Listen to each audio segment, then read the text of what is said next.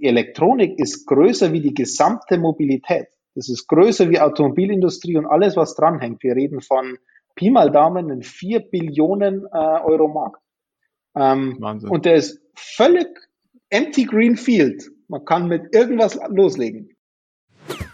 Jetzt bringt das so eine Funding-Runde, wenn man sich das bei euch anguckt, auch so ein bisschen äh, personellen äh, Wandel mit rein. So, ihr habt dann ein bisschen auch äh, höhere Seniorität mit ins Team geholt. Ne? Ich habe gesehen, dass äh, mhm. ein Head of äh, Head of Sales mit reinkam, Head of Marketing, alles Leute mit mehr als 10, 15 Jahren Berufserfahrung, die ja bei euch jetzt noch nicht so, oder bei uns allen drei hier, glaube ich, wie wir hier sitzen, äh, noch nicht so wirklich gegeben ist war das dann nochmal so ein weiterer Reifeprozess, äh, weil im Endeffekt bist du ja der Chef. Ich kann mir vorstellen, dass, ähm, zumindest kenne ich das von meinem eigenen Job, dass man sich hier und da dann auch mal Gedanken macht oder es einem vielleicht mal so vorkommt in schlechteren Momenten, dass man durch den Altersunterschied und durch den Senioritätsunterschied sich vielleicht hier und da nicht ganz so ernst genommen gefühlt hat. Dass sie ja mit ähm, künstlicher Intelligenz zusätzlich arbeitet. Das bedeutet, dass dann auch automatisch verschiedene Variationen ähm, hergestellt werden und man dadurch auch extrem viel ja, Zeit sparen kann bei der Entwicklung. Vielleicht kannst du da noch ein bisschen mehr zu erzählen. Wie kam es dazu, dass ihr dann ähm, da auch noch mit eingestiegen seid und die KI ins Spiel gebracht habt? Und was mich auch sehr interessiert, äh, woher ihr die ganzen Daten bekommen habt. Mhm. So, einen wunderschönen guten Abend äh, und herzlich willkommen, Tobi. Ähm, wir haben heute Besuch von Celus. Ähm, Dobi, du bist der Gründer und CEO von Celus, einer, wenn ich es richtig verstanden habe, Automatisierungssoftware für die Herstellung von Elektronikteilen. Ich habe es mal äh, ganz bewusst allgemein gehalten, weil du mich sicherlich gleich äh, korrigieren wirst. Deswegen, äh, Tobi, bevor ich jetzt hier ähm, noch in irgendeine Richtung gehe, die nicht stimmt, ähm, vielleicht kannst du uns ja ein bisschen mehr über Celus erzählen und auch gerne so ein bisschen, wie es ähm, wie es dazu gekommen ist. Ne? Wir haben schon vorher darüber geredet, dass du ja mit deinem Bruder zusammen gegründet hast. Deswegen, ähm, mhm. ich glaube, äh, wir sind gespannt, äh, ein bisschen mehr zu verstehen, wie es dazu kam damals. Klar, sehr gerne.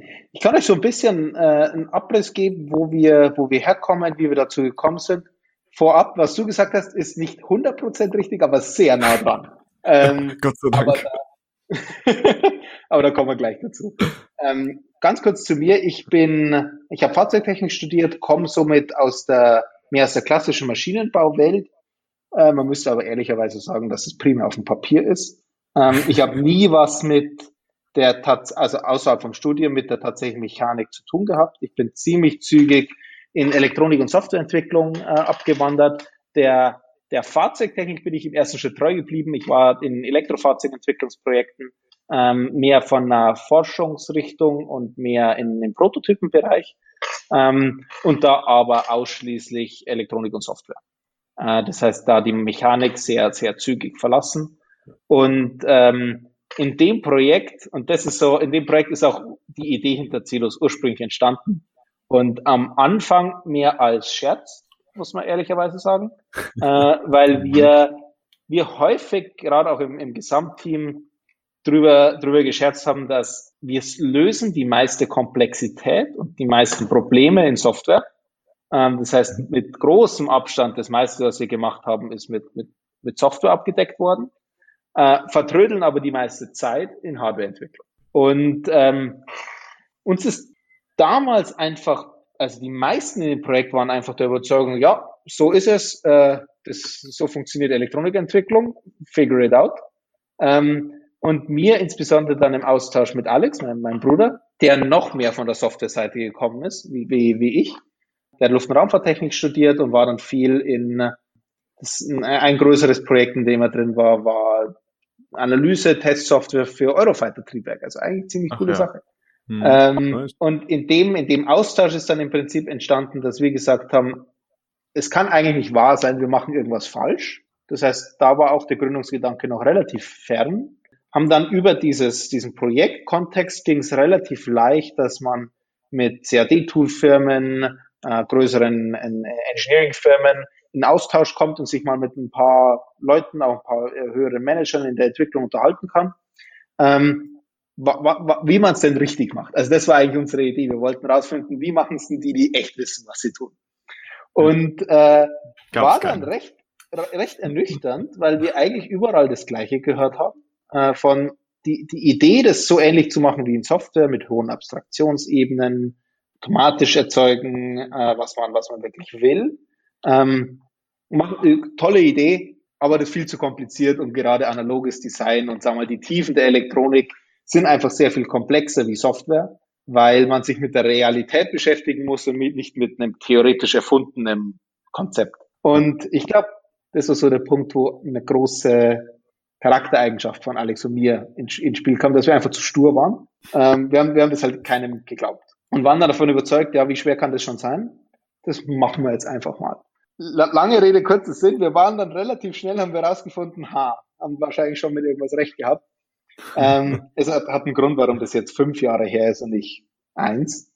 Ähm, wir haben relativ schnell erkannt, dass das technisch wirklich sehr, sehr schnell sehr in die Tiefe geht und uns ein gewisser, gewisses Schlüsselelement eigentlich fehlt.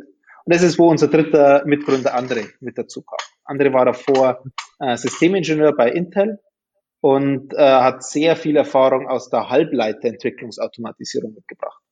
Weil das ist so ähnlich wie in der Softwarebereich, wo, wo niemand mehr hinterfragt hat, dass man Milliarden Transistoren nicht per Hand platzieren kann.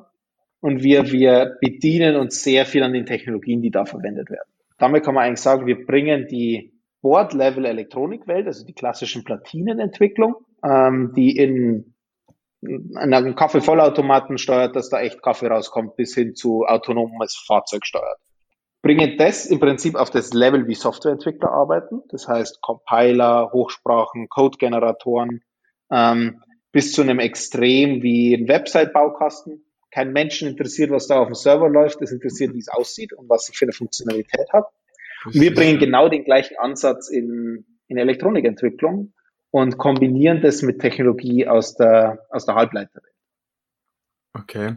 Und was ich auch noch äh, sehr interessant war, äh, fand, ist, dass sie ja mit äh, künstlicher Intelligenz zusätzlich arbeitet. Das bedeutet, dass dann auch automatisch verschiedene Variationen ähm, hergestellt werden und man dadurch auch extrem viel ja, Zeit sparen kann bei der Entwicklung. Vielleicht kannst du da noch ein bisschen mehr zu erzählen. Wie kam es dazu, dass ihr dann ähm, da auch noch mit eingestiegen seid und die KI ins Spiel gebracht habt? Und was mich auch sehr interessiert, äh, woher ihr die ganzen Daten bekommen habt. Mhm. Weil das stelle ich mir, das hat wahrscheinlich sehr lange gedauert, die ganzen ähm, ja, Daten da zu implementieren.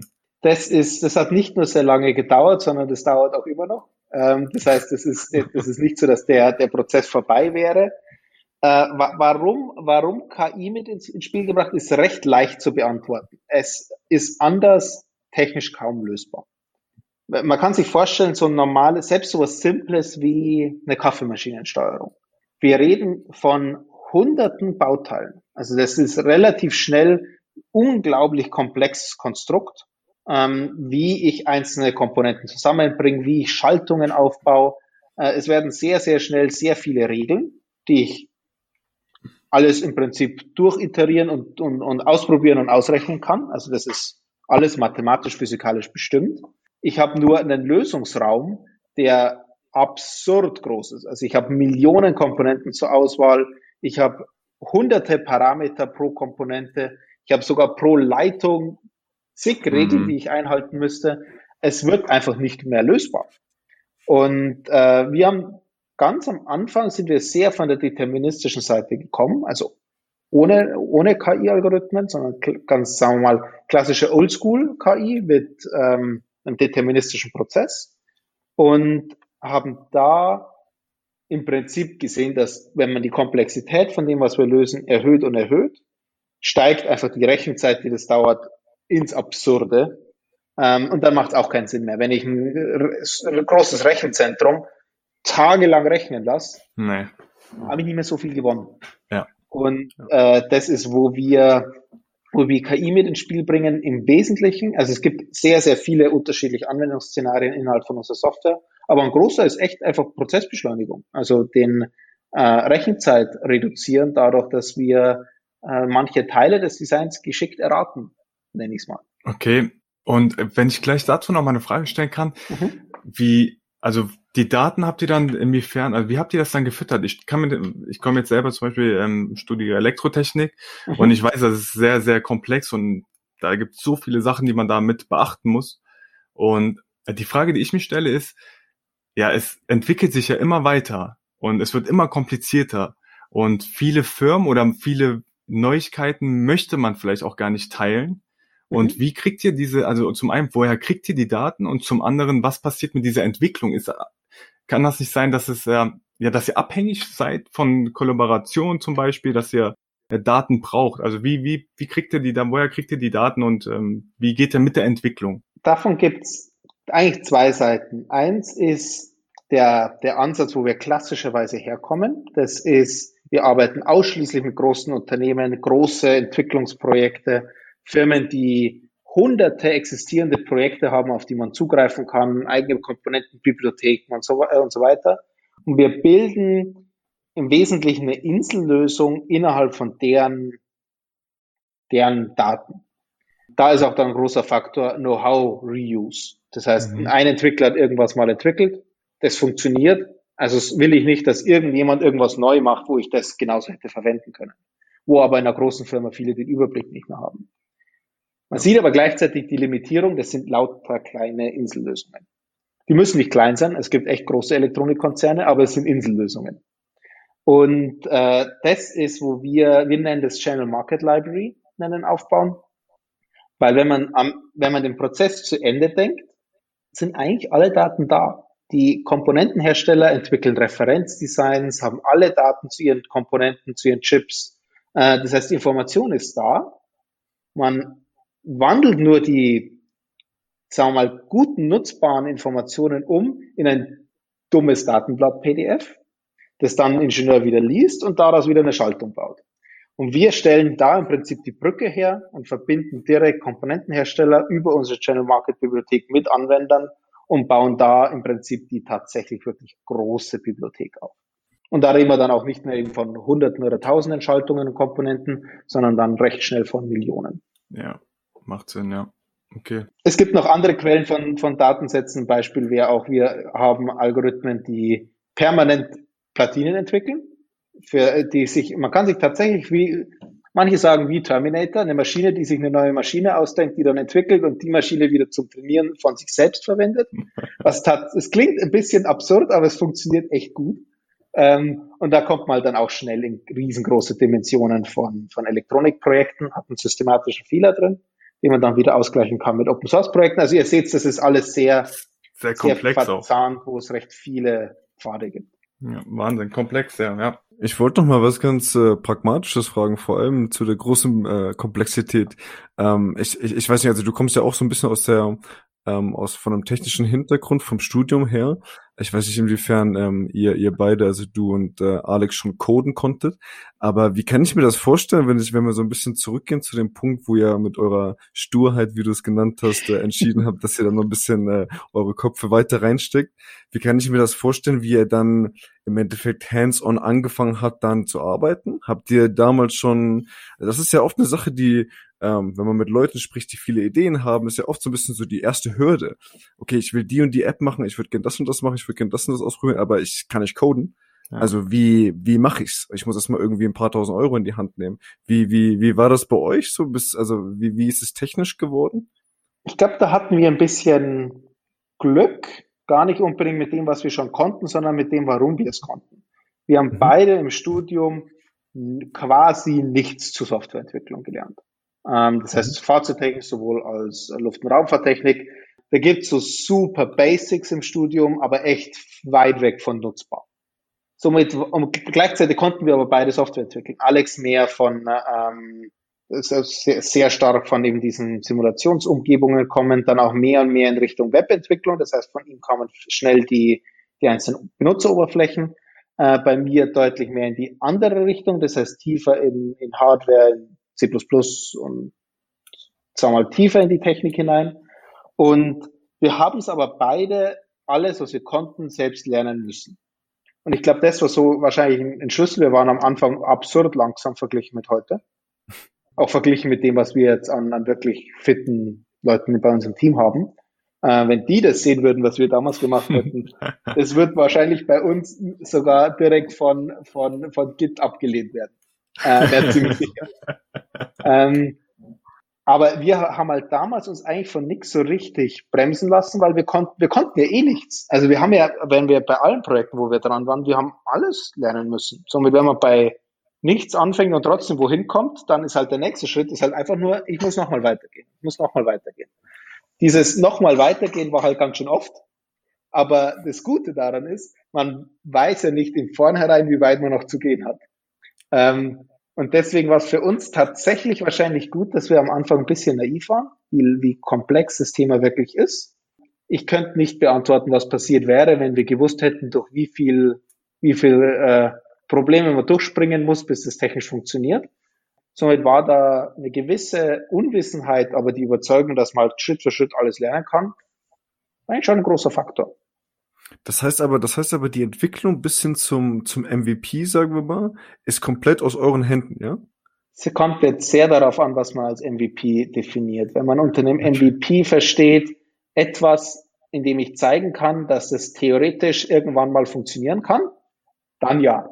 Äh, wenn man MVP definiert als irgendwas, wo jemand Geld dafür ausgibt, dann fernab davon. Verstehe. Okay, macht Sinn.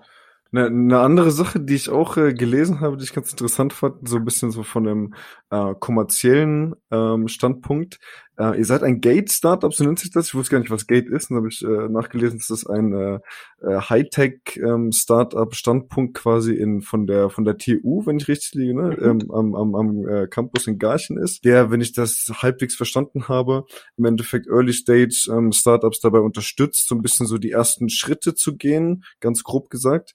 Wie, ähm, wir, wir, wir haben damals mit der Hannah Asmussen von Localize äh, mal über so ein ähnliches Programm, glaube ich, gesprochen, hm. äh, die viel über die, äh, wie hieß das nochmal, Luca? Ich weiß gar nicht mehr ganz genau, über so ein ähm, Funding-Projekt quasi ähm, auf, von, von der Bundesregierung im Endeffekt gesprochen hat, ja. was auch über die Uni ging. Ist, ist Gate so was ähnliches? Hat euch das geholfen, quasi so ein bisschen so mit bisschen finanzieller Unterstützung auch die ersten Schritte damals zu gehen, oder? Ist das, von dem du sprichst, vielleicht Exist? Ja, Klingt das war das, Stipendium. Das war das, ja. Genau. Ähm, das Gate an sich ist eigentlich einfach nur ein Bürogebäude, das fokussiert ist auf äh, Startups und teilweise staatlich gefördert ist und insbesondere okay. gut ist, wenn man sehr klein ist. Das heißt, wir sind jetzt echt am oberen Limit, was wir hier machen können. Wir sind jetzt hier die zweitgrößten. Offizielles Limit ist, glaube ich, 150 Quadratmeter. Wir haben 300. Also wir, wir sind, sind ein bisschen schon zu weit gegangen von dem, was hier eigentlich der Gedanke ist. Aber wir sind ursprünglich auch aus dem Uni-Kontext heraus entstanden. Also da ist Uni. Und okay. äh, das, vielleicht habt ihr es sogar gesehen, das schwarze Gebäude da hinten ist Uni-Inkubator und Unternehmertum, wo wir am Anfang, wir hatten auch dieses Gründerstipendium, ganz am Anfang, äh, und da losgelegt haben und sind dann im Wesentlichen, sobald man eine, ich nenne es mal, ernsthafte Firma ist, ist sollte man nicht mehr im Inkubator sein, weil streng genommen nimmt man dann denjenigen, die ganz am Anfang stehen, den Platz weg und man braucht auch mehr Platz. Und äh, dann ist das einfach ein sehr logischer nächster Schritt. 100 Meter über, über den Zaun gehüpft, und dann ist man im Prinzip im, im Game. Okay, okay. Also hat euch dann die Uni, äh, hilft die ja sagen wir es mal so, die Nähe zur Uni, habt ihr damit immer noch einen Vorteil? Habt ihr viel mit Werkstudenten zu tun? Äh, seid ihr, würdest du ja sagen, dass ihr mit der, ja, dadurch, dass ihr noch diese Nähe zur Uni habt, auch welche Vorteile habt? Ganz am Anfang massiv. Also am Anfang war der, also Exist zum Beispiel geht ausschließlich über Unis. Das heißt, wenn man nicht aus der, aus dem Uni-Kontext kommt, ähm, geht das gar nicht. Und äh, das ist ein, wir hätten es wahrscheinlich auch ohne gemacht, weil wir hatten schon alle für die Firmengründung vorbereitet, bevor wir Exist genehmigt bekommen haben zum Beispiel. Aber ich kann sehr gut verstehen, wenn viele das nicht tun, weil man muss schon auch die Möglichkeit dafür haben, dass man mal ein, ein Jahr alles in die Hose geht, äh, mhm. wenn man wenn man damit loslegt. Und da ist Exist halt gut, weil das ist kann dir dann egal sein. Dann hat man eine tolle Erfahrung gemacht für ein Jahr lang, ähm, bekommt über über Exist äh, nicht genug Geld, um wirklich großartig eine Firma aufzubauen, aber genug Geld, dass man als Gründer vernünftig klarkommt und ein bisschen in, in wenn man zum Beispiel Hardware macht, ein bisschen in Prototyping investieren kann, war es bei uns weniger relevant. Aber dann auch am Anfang, wer sind die, die ersten Leute, die man sich dazu holt? Das sind Studenten, die Masterarbeit machen, Werkstudenten. Ähm, ja. Weil man natürlich gerade am Anfang, es darf ein bisschen crappy sein. Man darf mhm. die, der Software-Qualitätsstandard, die man erfüllen muss, man ist noch, es muss halt, es muss funktionieren, es muss, man muss es jemandem zeigen können. Ja. Dass ich damit ein Live-Elektronik-Projekt abbilde, das bei einem Milliardenkonzern im Einsatz ist, ist dann ein ganz anderer Qualitätsstandard, den man sich selbst setzt. Und auch wenn man äh, in die Dimensionen kommt von Millionen Zeilen Programmcode, dann wird schwierig für unerfahrene ja. Leute da den Durchblick zu haben. Und somit ist der Vorteil immer kleiner. Jetzt sind wir nahe an Null. Wir haben noch ein paar Leute, die direkt von der Uni zu uns kommen, aber nahe an Null Vorteil dadurch. Ähm, aber am Anfang ganz massiv. Okay. Interessant auf jeden Fall. Kurz nochmal jetzt, ich bin ein bisschen durcheinander gekommen, um ehrlich zu sein mit den Zeiten. Also 2014 habt ihr angefangen mit dem Projekt, richtig? Du und dein Bruder. Ein bisschen später. 2000, vor, das war jetzt vor fünf Jahren, das heißt so fünf, 15, 16, sowas müsste es gewesen sein. 15, 16. Und dann 2018, 2018 habt ihr dann die ähm, Firma gegründet, richtig? Genau. Das genau. ist ja schon ein langer Zeitraum dazwischen. Was habt, wart ihr da beide noch Studenten oder habt ihr euch den ganzen Tag nur damit beschäftigt? Wie, wie, wie kann ich mir das vorstellen? Wie war euer Alltag damals und vor allem, wie habt ihr euch auch motiviert da in der Zeit, dass ihr da ja konstant drangeblieben seid, vor allem, es ja auch immer komplexer wurde. Ihr habt ja immer mehr verstanden, dass es kom doch komplexer ist, als ihr dachtet. Wir hatten Exist 2017. Also das mhm. war, war ein, ein Punkt, der da, der da dazwischen gestanden ist und dem Ganzen auch den Rahmen gegeben hat. Ähm, wir, und äh, das ist auch übrigens ein, ein Grund dabei, man darf keine Firma gründen, also man darf eine Firma gründen, während man Exist hat, aber nicht davor. Das heißt, gegründete so. Firmen werden nicht mehr gefördert. Äh, das sind mh, mm, nur, nur Menschen werden gefördert, keine Firmen. Und ähm, somit hat das, das das Setting ein bisschen gegeben. Aber ich, ich glaube, da hat sich die Sturheit wieder durchgesetzt. Man, man, man, es gibt, macht halt, es hat, gab für uns nie so diese typische Frage, gründet man jetzt eine Firma? Die haben wir uns eigentlich nie gestellt. Das war irgendwie immer so der logische nächste Schritt. Also jetzt machen wir das. Ja, warum denn nicht? Und jetzt sind wir mal so weit. Ja, man muss irgendwo, da muss das IP hin. Ich will ein paar Mitarbeiter einstellen. Ja, da brauche ich jetzt eine Firma. Und so haben wir uns eigentlich nach vorne gehandelt und diesen richtigen, es gab keinen, für uns keinen Entscheidungsmoment von jetzt kündige ich, weil wir haben eh schon nichts anderes mehr gemacht wie das. Okay, ähm, ja. Somit war das einfach immer der, der nächste Schritt und nie richtig, nie richtig sogar die Frage da aufzuhören. Okay, okay.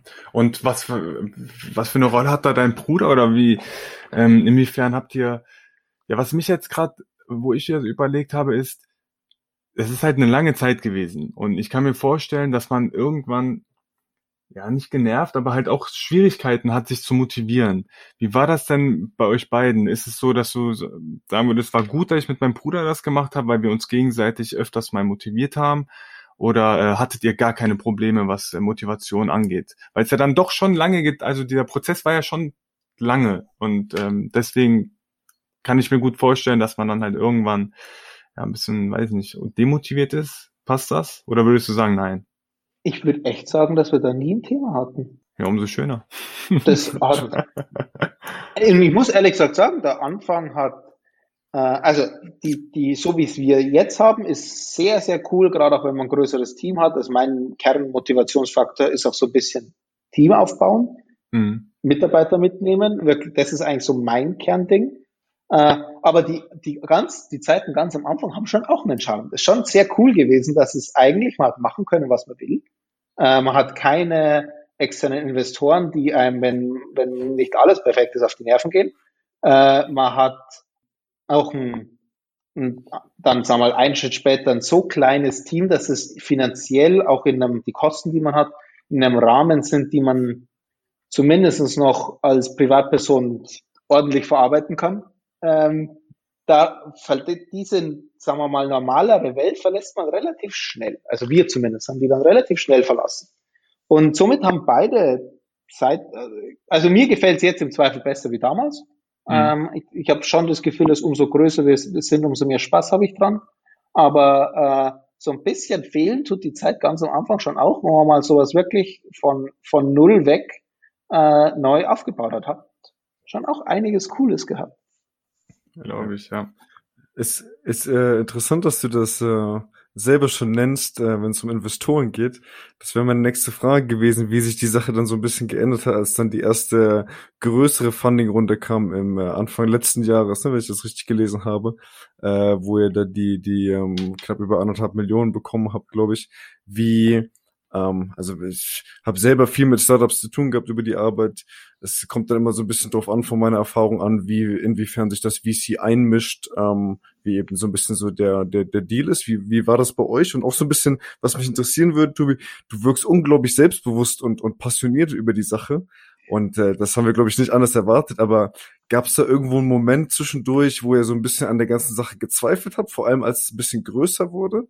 Äh, vielleicht, vielleicht kannst du uns da so ein bisschen mitnehmen, auch äh, im, im Zuge von der Funding-Runde. Wenn man dann, also gerade wenn ich den letzten Punkt mal, mal genauer dran schaue, weil ich denke, da geht es wahrscheinlich vielen Gründern auch so. Was wir vor der, die, das, was du angesprochen hast, war unsere Seed-Runde. Das war, wo mhm. die ersten größeren institutionellen Investoren dazugekommen sind. Wir hatten mhm. davor eine Pre-Seed-Runde mit einem Business Angel gemacht. Und okay. da ging es so los, dass man auch als Firma und teamseitig in eine Dimension kommt, wo man schon üppige Kosten aufbaut, wo es um deutlich mehr, nicht nur Kosten aufbaut, sondern auch Mitarbeiter auf einer Payroll haben, die damit ja ihr Leben finanzieren. Ja. Ähm, wo dann schon auch in dem Moment der Druck um einiges höher ist, wie das, was man davor hatte gar nicht so sehr von Investoren, sondern jetzt insbesondere in meinem Fall primär eigentlich von mir selbst, weil also das, das, da sitzen dann Leute, wo, wo du der Arbeitgeber bist und wenn die Sache in die Hose geht, stehen die blöd da. Ja. Also die finden alle einen neuen Job. Ähm, da glaube ich, muss man sich in Realität nicht übertrieben dran denken, aber es fühlt sich anders an. Man hat eine, eine unternehmerische Verantwortung für, für am Ende des Tages Familien. Und auch wenn wahrscheinlich jeder weiß, was es bedeutet, in einem Startup zu arbeiten, es, es fühlt sich einfach anders an. Und dann kommt man natürlich schon in einen Moment, wo unsere Seed-Runde hat ein sehr interessantes Verhalten gehabt eigentlich. Wir sind in einem Bereich, der komplett neu ist, den keiner so richtig auf dem Schirm hat. Und auch Investoren denken gerade am Anfang, wenn man noch weniger über Netzwerk geht, sondern so irgendwie in diese ganze VC-Welt sich hineinarbeiten muss, denken die sehr in Schubläden. Und wenn man in keinen Schubladen passt, dann ist halt blöd, weil äh, wo, wo packe ich dich jetzt hin? Und äh, wir, haben uns, wir haben uns am Anfang echt hart getan, auch dann, wie wir in die, die Seed-Runde eingestiegen sind, echt hart getan. Und dann denke ich, sind schon die Momente da, wo man dann natürlich sch schaut, äh, Banking-App, hm, so viel Geld habe ich noch, ich weiß ganz genau, wie viel Geld ich jeden Monat überweisen muss, wird langsam eng. Ähm, das sind keine schönen Nächte. Da wird, da ist es nicht mehr so spaßig. Ähm, bei uns war ganz interessant, dass irgendwann so ein richtiger, und zwar innerhalb von wenigen Tagen so ein Wechsel passiert ist, dass von wir passen in keine Schublade, was mache ich denn jetzt, zu die passen in keine Schublade, die sind in dem Markt, das macht noch keiner. Und man muss dazu sagen, äh, Elektronik ist größer wie die gesamte Mobilität. Das ist größer wie Automobilindustrie und alles, was dranhängt. Wir reden von Pi mal Daumen einen 4 Billionen äh, Euro Markt. Ähm, Wahnsinn. Und der ist völlig empty green field. Man kann mit irgendwas loslegen und äh, bietet ja nicht nur jetzt in dem Bereich, wo wir sind, sondern auch drumherum Potenzial ohne Ende für Startups. Ja. Und so hat sich das sehr gewandelt zu äh, auf einmal spannend. Und am Ende des Tages, und das hat sich innerhalb von dann ein paar Wochen so entwickelt, sind wir da gestanden, hatten 13, ja, 13 VC-Termsheets, konnten uns Investoren aussuchen. Am Ende des Tages hatten wir Investoren, die uns Zusagen nach ein paar Ta Tagen Gesprächen geschickt hat, äh, einfach nur, weil viele anderen schon dabei sind und einfach das alles gel gelaufen ist. Somit waren wir dann natürlich sofort auf der gegenteiligen Seite. Alles mega. Äh, wir, wir holen uns dann sogar noch mehr Geld rein, wie wir ursprünglich geplant haben. Ähm, wir sind dann bei statt 1,5 bei ein bisschen über 1,7 gelandet und äh, ich kann mir aussuchen, mit wem ich arbeiten will. Sehr cool. Und dann, und deswegen geht, das sind halt im Prinzip diese Ups und Downs. Dann war auch nach der Seed-Runde, man kann ein Team aufbauen, eine Firma aufbauen. Echt verdammt coole Zeit. Und dann gibt es gewisse Erwartungen, die man erfüllen muss. Und das heißt, dann kommt man irgendwann wieder in den die ernstere Situation, dass ich eigentlich mit Geld, das ich von Investoren hole, ja kein Geld jetzt einfach, ist kein Geld wie Kundenumsatz, den ich mir wirklich verdient habe, sondern das ist ja. Geld, das ich gegen eine Erwartung ausgetauscht habe. Und dann geht's, dann geht's gewaltig an die Arbeit. Dann geht's ab. Ja. Jetzt, wo du das angesprochen hast mit den Erwartungen, ihr habt ja, ihr ähm, habt davor äh, Continuity euch genannt, richtig? Und dann mhm. ähm, 2020 habt ihr euch dann umbenannt zu dem jetzigen Namen. Hat das auch irgendwas mit dem Funding zu tun gehabt? Waren da irgendwelche Erwartungen oder wie kam es zu dem ähm, Namenswechsel? Welche Hintergründe sind da? Das war so ein Thema, das wir immer ein bisschen vor uns hergeschoben haben. Es haben viele ein Problem mit der Aussprache von Continuity gehabt. Es war ein komplizierter Name. Ähm, viele haben es mit Continuity verwechselt und mit Kontinuität haben wir ja beim besten Willen nichts am Hut. Ähm, Stimmt, somit ja. ist es einfach nicht unbedingt der geschickteste Name gewesen. Und äh, wir haben aber so gesagt, ja, passt schon. Lassen wir mal so. Und äh, dann war mit der Finanzierungsrunde schon so ein Gedanke, wenn man jetzt anfängt, wirklich Geld zu investieren und äh, dann auch es losgeht, dass man eine Marke aufbaut, ich will ja nicht die falsche Marke aufbauen. Somit, äh, wenn, wenn was tun, dann jetzt. Und so ist es dann eigentlich passiert. Das heißt, es war zu keinem Zeitpunkt so, dass irgendwie Investoren zu uns gesagt haben, ändert mal euren Namen, sondern es war mehr eine Frage von, jetzt macht es wirklich Sinn, äh, dass man, dass man das einfach im Prinzip dann alles professionell und ordentlich aufbaut und kein Durcheinander mehr hat. Okay, okay. Und warum, warum Celus, wenn ich fragen darf? Mal ganz doof. Gute Frage. Ich kann euch jetzt die Marketing-Antwort geben oder die ehrliche Antwort. Gib uns äh, beides. Die Marketing-Antwort ist, äh, gibt's gibt's zwei. Eins ist Zaelos, bedeutet Himmel, äh, für das sehr weite, große Feld mit, mit unbegrenzten Möglichkeiten. Okay. Es gibt auch noch eine, eine andere Parallele zu, ähm, sagen wir, die, die Cloud-Lösung, die, sagen wir, der, das breite Feld der Elektronikentwicklung in eine Cloud bringen und dann einen Prozess automatisieren. Da gibt es in paar Sprachen Parallelen zu Wörtern, die so ähnlich klingen wie Celos.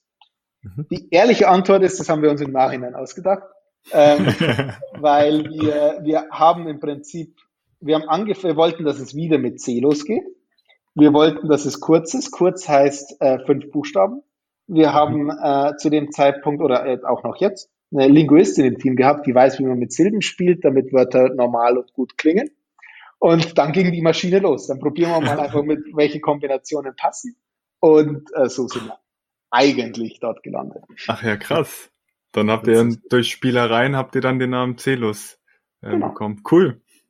Danke kann dir auf jeden Fall für die, danke dir für die ehrliche Meinung. Interessant. Also so kann man auch Namen finden. Ja. Und ehrlich Scheinbar. gesagt, wir sind alle sehr happy damit. Also Celus ist, damit tun, ist sich cool, ja. tun sich wenig schwer. Es ist echt schön knapp. Ja. Also sind eigentlich am Ende des Tages recht. Continuity sieht jetzt sehr alt und komisch aus. Ne, Celos ist gut, gefällt mir auch gut, ja. Sinn. Äh, eine Sache, äh, Tobi, zu dem Thema davor, was ich noch fragen wollte, was mich interessiert hat, ähm, nochmal so ein bisschen auf der persönlichen ähm, Ebene. Jetzt bringt das so eine Funding-Runde, wenn man sich das bei euch anguckt, auch so ein bisschen äh, personellen äh, Wandel mit rein. So, ihr habt dann ein bisschen auch äh, höhere Seniorität mit ins Team geholt. Ne? Ich habe gesehen, dass äh, mhm. ein Head of äh, Head of Sales mit reinkam, Head of Marketing, alles Leute mit mehr als 10, 15 Jahren Berufserfahrung, die ja bei euch jetzt noch nicht so, oder bei uns allen drei hier, glaube ich, wie wir hier sitzen, äh, noch nicht so wirklich gegeben ist. Ähm, wie war das dann nochmal so ein weiterer Reifeprozess? Äh, weil im Endeffekt bist du ja der Chef von, von dem ganzen Team immer noch. Ähm, und ich kann mir vorstellen, dass, ähm, zumindest kenne ich das von meinem eigenen Job, dass man sich hier und da dann auch mal Gedanken macht oder es einem vielleicht mal so vorkommt in schlechteren Momenten, dass man durch den Altersunterschied und durch den Senioritätsunterschied sich vielleicht hier und da nicht ganz so ernst genommen gefühlt hat. So, jetzt kann ich mir das aber bei dem Chef relativ schlecht vorstellen und ich kann mir auch schlecht vorstellen, dass das in irgendeiner Weise effektiv ist, wenn man sich so fühlt. Das, äh, war das bei euch oder bei dir irgendwann mal ein Thema oder ist das tatsächlich dadurch, dass das irgendwie so Stück für Stück kam, immer ein relativ fließender Übergang gewesen? Es war eigentlich tatsächlich nie ein Thema und ich glaube aus ein, einem Grund, mir war es nie wichtig mir war bei jedem, den wir eingestellt haben, egal wie Senior, also von einem normalen Werkstudent bis äh, hin zu unseren, unseren Head of, die wir eingestellt haben, mhm. die für den Job, für den wir sie suchen, müssen sie besser sein, wie der, der ihn im Moment macht. Ähm, und am Anfang heißt es, sie müssen besser sein wie ich. In sehr, sehr vielen Fällen. Also unser, unser Head of Sales muss ein Klassen besser in Sales sein und ein Klassen besser den Markt verstehen wie ich. Ja, ähm, unsere, wir haben recht, recht schnell unseren aktuellen Head of R&D eingestellt, damals Lead Developer. Der, der muss es besser können wie wir. Und äh, das führt dazu, dass die in vielen Fällen, also es muss nicht dazu führen, dass die, äh, dass die älter sind, dass die Senioren sind, aber die Realität ist meistens bedeutet es. Und wir waren immer darauf aus, die besten Leute für das, was sie tun müssen, ins Team zu bringen. Und auch immer darauf aus, dass jeder so ehrlich wie möglich seine Meinung sagt, weil es für mich immer für mich kam es immer wie eine gigantisch große Verschwendung vor, wenn ich jetzt jemanden einstelle, der topfit ist in dem, was er tut. Und dann kein, keine Ideen bringt, nicht sagt, was wir dämlich machen, sondern, und, sondern ähm, man sich in dem, dem bewegt, wo was im Moment gemacht wird, was sich irgendwie gut anfühlt und keiner zu mir kommen will und sagt, na, was hast du da für einen Blödsinn gemacht? Weil äh, wir, wir, haben, wir haben viel Blödsinn gemacht, wir machen immer noch viel Blödsinn. Die Wahrscheinlichkeit ist groß, dass ich morgen auch Blödsinn mache. Und wenn mir, wenn mir keiner das sagt, wenn keiner sagt, das machen wir jetzt anders, besser, wie auch immer, dann hätte ich, dann kann ich es mir direkt sparen, schlaue Leute anzustellen, ähm, weil dann geht das, das Wertvollste eigentlich verloren. Das setzt aber eine Sache voraus, man muss, man muss es natürlich auch wollen. Man muss okay damit sein, dass man dann in dem Moment, dass man dass einen Leute explizit ansprechen, dass man Sachen schlecht macht. Ähm, man muss okay damit sein, dass man der Blödere ist. Ja. Das ist salopp formuliert. Man hat da, man hat da Leute drin. Also Beispiel, unser Management-Team-Meeting. Jeder, der da sitzt, weiß, weiß alles besser wie ich. Aber halt jeder für sich in seinem Bereich. Mhm. Und äh, mir macht das Spaß, ich finde das toll. Ähm, aber das ist, glaube ich, das, das ist persönlichkeitsabhängig. Na gut, man kann ja auch nicht ein Spezialist in, in jedem äh, Gebiet sein. Das geht ja gar nicht. Und das ist ja auch irgendwo ein Ziel, sich Leute zu suchen, die auf jeden Fall die Arbeit, so wie du es gesagt hast, besser machen als ein, äh, als man selber, weil sonst kann man es ja selber auch machen. Denn die, die müssen ja schon besser sein. Und ich glaube, das ist so ein, das ist so ein Kern, Learning, das man auch als Gründer machen muss. Eigentlich ist ein großer Job, den man hat, sich selbst arbeitslos machen, permanent weil das bedeutet, dass das, was schon funktioniert, macht dann wer anders und man kann mehr machen und so funktioniert am Ende des Tages Wachstum, dass man Dinge angehen kann und das, was schon funktioniert, auch weiter funktioniert und woanders mhm. hingeht. Und äh, sonst wird man einfach limitiert dadurch durch, durch sich selbst und baut keine, baut keine Firma auf, die als Firma funktioniert, sondern hat eine Firma, die abhängig von Personen ist. Und das war nie so unser, unser Ziel und nicht mein Ziel. Ja. Weißt du, Tobi, was ich mir immer, was ich mich frage, ist, wenn man jetzt als CEO in eine Firma kommt, dort eingestellt wird, ja, dann ist man, also wenn man der, so, ich frage dich das jetzt, wenn man der Gründer ist oder die Gründerin von etwas, ja, dann ist das ja so ein bisschen das Baby, wenn man das so nennen darf. Und ich stelle mir das sehr schwer vor, wenn dann Leute kommen und versuchen, ja, das Baby sozusagen zu verändern und halt Kritik geben, und würdest du sagen, dass das charakterabhängig ist von der Person, also von dem Gründer oder von der Gründerin, mit dieser Kritik umzugehen und auch das, ja, sagen wir jetzt mal, wenn wir schon bei Baby waren, das auch äh, zu, zu verformen, zu ändern. Äh, wie siehst du das? Also, siehst du das als Vorteil quasi oder als ja, Nachteil? Äh, das ist mit Sicherheit stark vom Charakter abhängig. Und äh, also ich würde auch lügen zu sagen, dass es immer leicht ist. Also es gibt durchaus, wenn man letztens, wir sind in einem, in einem Programm im Moment bei, bei Intel Ignite, hat einer gesagt, als Gründer muss man fest darauf vorbereitet sein, dass wenn irgendwas richtig gut läuft, dann kommt einer ums Eck und haut dir direkt ins Gesicht. es ist so. Und äh, in, auch selbst wenn das jetzt in, innerhalb von, von Team sehr, sehr freundschaftlich ist, aber wir erzeugen eine Kultur, wo jemand offen sagt, dass dein Baby in dem Fall schlecht ist und irgendwas ja. besser gemacht werden muss. Das ist nicht leicht und ich könnte mir vorstellen, dass sich manche damit schwerer tun wie andere. Ich würde aber auch behaupten, dass wenn man sich, wenn man damit gar nicht klarkommt, wird man sich echt schwer tun, eine große Firma aufzubauen. Aber das ist jetzt eine, das ist eine freie Behauptung. Da könnten mir jetzt andere Gründer vielleicht widersprechen. Du hast vorhin, du hast vorhin gesagt, Tobi, dass eins der, wenn ich das richtig verstanden habe, dass eines der äh, wichtigsten Sachen beziehungsweise eine der größten Prioritäten für dich selber das Team ist. Also ein bisschen so das Teamaufbau. Ist das, das heißt, äh, ich gehe mal davon aus, ihr splittet die Arbeit zwischen euch drei Gründern auch so ein bisschen, dass du mehr die persönliche, die persönlichen Wachstum, also sprich den, den, den Teamwachstum quasi vorantreibst und dann denke ich mal, der, der Alex und euer dritter Gründer so ein bisschen andere Fokusthemen haben oder, oder gibt's das, ist das immer so ein bisschen on the go, wie ihr das äh, verteilt zwischen euch? Wir haben da eigentlich sehr, sehr klare Strukturen. Ähm, mhm. Wir sind in der, haben die Firma im Prinzip in zwei, zwei Teilbereiche aufgeteilt mit jeweils mhm. einem Geschäftsführer. Das heißt, äh, Alex ist auch Geschäftsführer und für die, die ganzen Technologieseite, also er ist CTO und für die gesamte Technologieseite zuständig. Darin gibt es dann die echte Entwicklung. Das ist der Head of R&D, von dem ich gesprochen habe. Und äh, andere, der für Product zuständig ist, also unser, unser dritter Gründer. Und auf der anderen Hälfte der, der Organisation ist, äh, wir nennen es Operations, äh, auch wenn das die, die Businesswelt uns wahrscheinlich widerspricht. Das ist nicht komplett Operations. Ähm, aber das ist ähm, HR, Marketing und Sales. Und mhm. die natürlich eng verzahnt, das heißt, alle zusammen sind dann im, im Management-Meeting, aber so sind, ist die, die Struktur. Somit könnte man nicht sagen, dass bei mir die Themen Finanzierung, das gesamte Finance-Bereich, Sales, Marketing und HR aufgehängt ist. Obwohl außer Finanzierung und Finance ist da äh, wieder so, dass ich meine jeweiligen Head-Offs habe, die da halt das wieder deutlich besser können wie ich. Und das ist auch sowas, was wir gerade auf, auf HR-Seite immer schon überproportional gepusht haben, würde ich mal sagen. Also wir, die erste Vollzeitperson, die wir eingestellt haben, war HR. Würde ich jederzeit sofort wieder machen. Äh, war mit Sicherheit die richtige Entscheidung, zumindest für uns. Und ähm, das ist, wie wir so auch im, im, im, im Team das aufgestellt haben. Ich würde behaupten, dass ich mein den persönlichen Erfolg, den wir bei der Firma haben, so stark ans Team knüpfe, ist an sich losgelöst von dadurch, dafür, dass ich in der Organisation für HR mitverantwortlich bin. Ich glaube, dass die zwei Sachen, das ist vielleicht gegenseitig förderlich, aber erstmal nichts miteinander zu tun haben. Das ist tatsächlich, das ist mit, das ist sehr stark einfach die persönliche Einschätzung von was Erfolg bedeutet.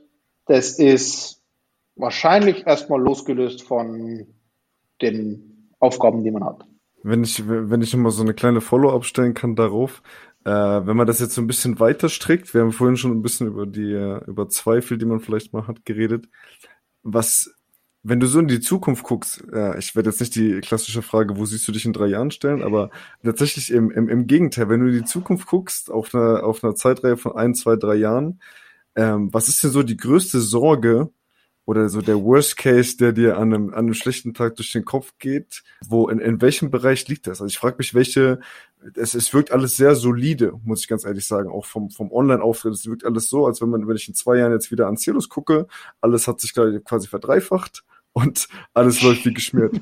Deswegen, was gibt es irgendwelche Themen, die du mit uns teilen würdest, hm. die dir dann äh, an, an, an, an äh, problematischen Tagen schon nochmal Sorge bereiten? Das Interessante ist, das hört man von außen häufig. Das Gefühl nach innen ist so anders, ihr könnt es euch ähm, Man sieht, man sieht sehr viel mehr die Probleme, die man hat, wie das, was man, was schon gut funktioniert. Das ist auch wichtig, dass man das weiß, weil das muss man, da, da muss man dran denken, wenn man im Team kommuniziert. Wenn, äh, also ich bin jemand, der, wenn irgendwas, und das haben gerade im Management-Team bringt sie das sehr, sehr bitter mit. Wenn irgendwas gut läuft, es dauert keine, keine zehn Sekunden, da denke ich schon, ach und jetzt das. Und dann machen wir das. Und äh, es wird einfach, der Anspruch wird kontinuierlich erhöht. Und also zum Beispiel, ich wäre der Erste, der unsere Sales Goals nach oben schreibt, wenn wir sie erreicht haben. Dann ist nicht, wir freuen uns, wir sind am Ziel, sondern äh, dann machen wir halt morgen mehr. Und äh, das muss man schon auch aushalten. Ich kann da schon anstrengend sein. Und ähm, das muss, muss ich auch wissen, dass das sehr, das darf nicht demotivierend für jemanden sein, der einen guten Job macht und sich sagt, man kann es nie recht machen. Ja. Das soll nicht passieren. wenn ich es mehr auf mich, mich selbst betrachte, man hat ich, ich komme damit relativ gut klar, dass ich permanent eigentlich nur mit Problemen zu tun habe, weil die Sache, Sachen, die nicht problematisch sind, die sollten idealerweise ohne mich funktionieren. Also der, dass, wenn, wenn ich gar nichts zu tun habe und alles läuft, dann sollte ich mir Gedanken machen, ob man nicht mehr machen kann. Aber an sich ist es Good News. Ähm, was somit, wenn man von der anderen Seite kommt, was mich eigentlich, ich beschäftige mich nur mit Problemen und das ist das ist wahrscheinlich der Klassiker von jedem Startup. Wie bekomme ich meine Sales-Ergebnisse hin? Was mache ich, wenn Geld ausgeht? Das gleiche Spiel, wie ich, wie ich vorher beschrieben habe, das hört ja nie auf. Ich sehe einen Kontostand, ich weiß meine Burn Rate, wie weit komme ich damit, was mache ich dann? Ähm, der, der Gedanke hört nie auf.